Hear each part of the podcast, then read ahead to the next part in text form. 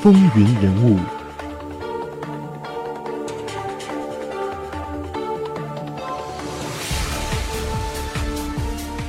欢迎回到《总统风云录》，我是华丽。在克林顿总统执政的八年当中，美国的经济得到了飞速的发展，美国的科技也得到了蓬勃的运用与往前迈进。那在克林顿执政的这一期间呢，一个主义也因之诞生，就是克林顿主义。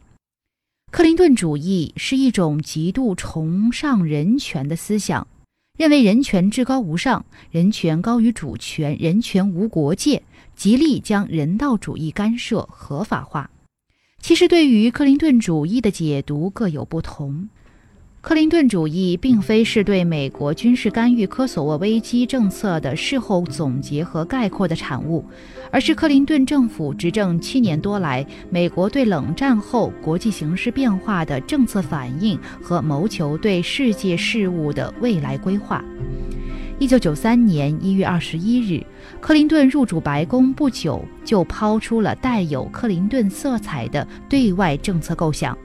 也就是三大支柱和扩展战略。其中心思想是，美国作为冷战后唯一的超级大国，必须担负起领导全世界的责任，在全世界推进美国的价值观和促进美国的利益。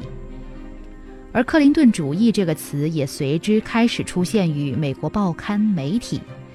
一九九三年的六月一日，国务卿克里斯托弗在华盛顿向记者解释克林顿新政府的对外政策问题时称：“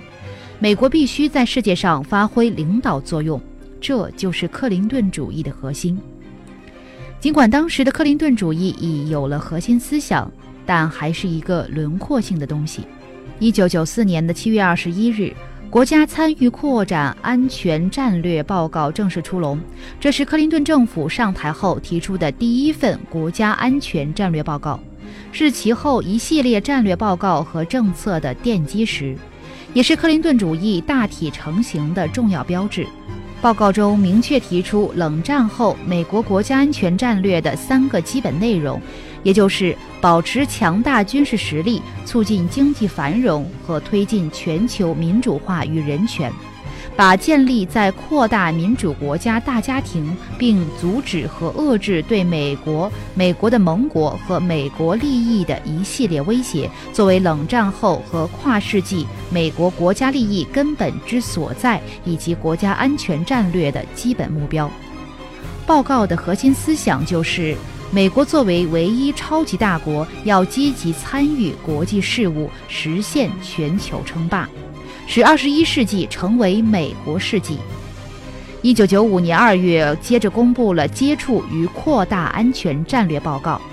又提出了塑造、反应、准备三位一体的全球战略新构想。这两份报告是对克林顿主义的思想和内容的进一步发展和充实。美国为首的北约军事干预科索沃危机，标志着克林顿主义正在成为世界之交美国处理全球国际事务的指导原则和基本方针。因此，也有人将它解读为美国推行的全球霸权战略的代名词。克林顿执政八年的政绩为人所称道，但是他当年能够当选总统。也不得不说，有很多侥幸的因素。布什在任期间，冷战不战而胜，海湾战争以最小的成本获得最辉煌的战绩。布什可以说已飘飘然了，声称要建立以美国为核心的世界新秩序。民主党很多著名的人士都不敢出来与其竞选。来自地位不高的阿肯色州的克林顿却挺身而出，提出了著名的国家经济安全说。切中时弊。他认为，美国不仅要政治上安全，更要经济上安全，把美国人民的视线转移到了经济上。参加选举的除了布什和克林顿之外，还有大富翁佩罗。共和党代表富人的利益，佩罗自然而然从布什身上分到一部分选票。而在很多州的选举中，佩罗分离开来的选票使布什以很少的差距。败给了克林顿。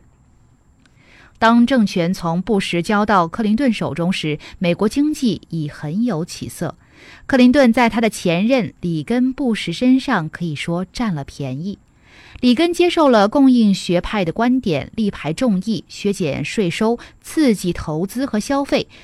源于萨伊的供应学派在历史舞台上的第二次出现，注定了它更大的理性和存在价值。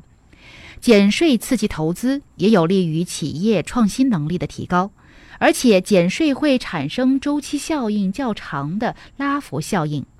即税率降低，纳税的主体增多，纳税的能力也提高。经过一段时间，总体的税收收入增多。这个效应终于在克林顿任职期间实现。美国实现了全部消灭财政赤字，这是美国财政史上需要大写特写的一笔。正是里根力挽狂澜的政策，使美国经济在九十年代开始表现出强大的活力。当然，克林顿也被认为是一个幸运儿，在里根、布什背了不少黑锅、经济衰退、天文数字的财政赤字、社会动荡不安后，接盘了美国政府。冷战结束，美国成为大赢家。美国军费开支减少，政府把更多的财力投入了民用科研，使九十年代以来，美国在信息、生物、金融工程等方面表现出很大的优势。企业表现出强大的创新能力和竞争力，美国实现经济上的霸权也就顺理成章了。而从国际经济环境的另一侧面来看，美国经济也受到了不少利好的刺激。九十年代，由于欧盟国家对欧元的标准有很大的差距，使人对欧元的前景产生怀疑，投资者对欧洲金融市场失去信心，而美国经济备受看好，大量游资流入美国，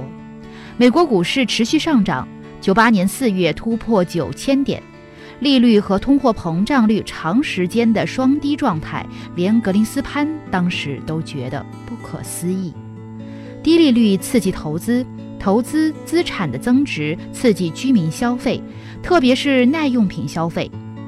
处于国民经济中上游的住房建设，推动其他部门需求的旺盛，这是整个美国经济持续繁荣的最有力支持。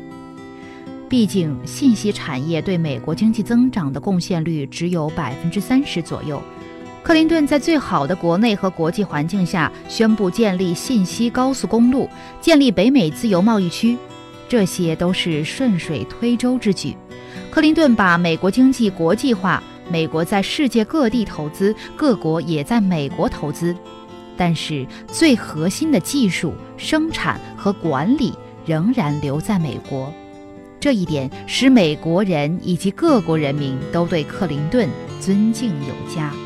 而这样的政绩也让克林顿在2005年美国在线举办的票选活动“最伟大的美国人”中被选为美国最伟大的人物第七位。好，以上就是本期风云人物的全部内容，非常感谢您的收听，我们下次节目再会。喜马拉雅 FM 搜索“风云人物”，收听录音或给我们留言。